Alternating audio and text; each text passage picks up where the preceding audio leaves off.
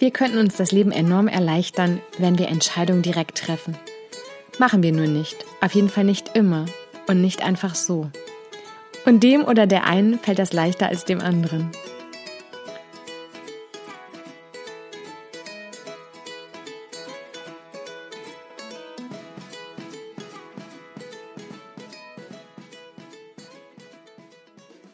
Als ich so über diese Folge nachgedacht habe, fiel mir die Quizshow 1, 2 oder 3 ein.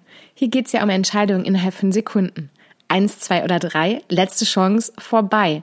Ob ihr wirklich richtig steht, seht ihr, wenn das Licht angeht. Natürlich ist es nicht immer sinnvoll, eine Entscheidung innerhalb weniger Sekunden zu treffen. Und leider leuchtet nicht direkt danach ein Licht auf und wir wissen, hey, die Entscheidung war richtig. Oft kommt es aber gar nicht darauf an, die richtige Entscheidung zu treffen, sondern überhaupt eine. Im Zeitmanagement ist das ein ganz wichtiger Punkt. Direkt entscheiden. Direkt entscheiden, was zu tun ist.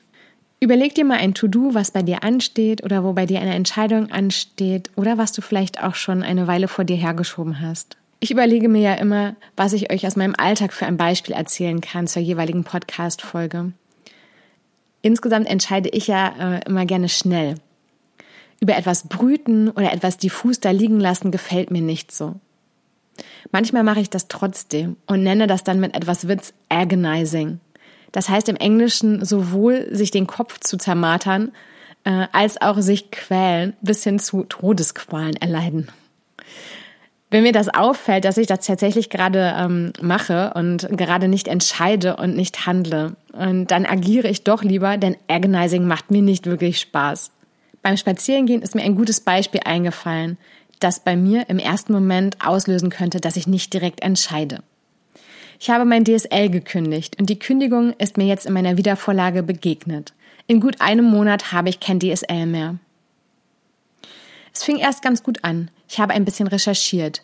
Möchte ich mit einem anderen Vertrag weiter bei dem Anbieter bleiben? Das wäre der bequeme Weg. Oder möchte ich wechseln? Also, was für Konditionen gibt es bei der Konkurrenz? Wie ich festgestellt habe, kann ich für circa den gleichen Preis die zehnfache Geschwindigkeit bekommen, was für meinen Job nicht ganz irrelevant ist, vor allem nicht, wenn ich online coache, Interviews durchführe oder eine Veranstaltung moderiere. Also, wechseln? Puh, oh, das ist aber definitiv unbequemer. Ende der Woche habe ich recherchiert und habe die Recherche nochmal sacken lassen. Jetzt steht als nächstes das Thema Entscheiden und Tun an.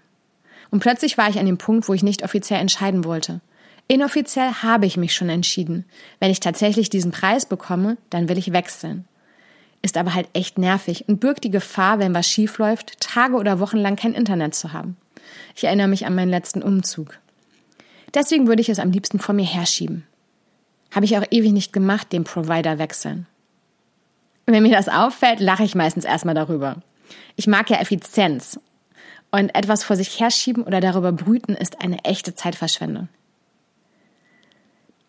Du kannst jetzt mein Beispiel nehmen oder dein eigenes. Was ist denn als nächstes zu tun? Kommen wir zu meinem Beispiel zurück. Ich will wechseln.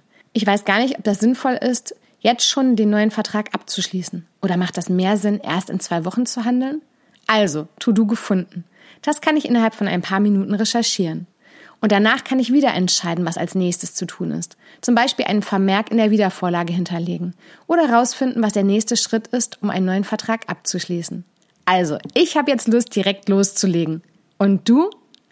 Be happy and be light, deine Janina.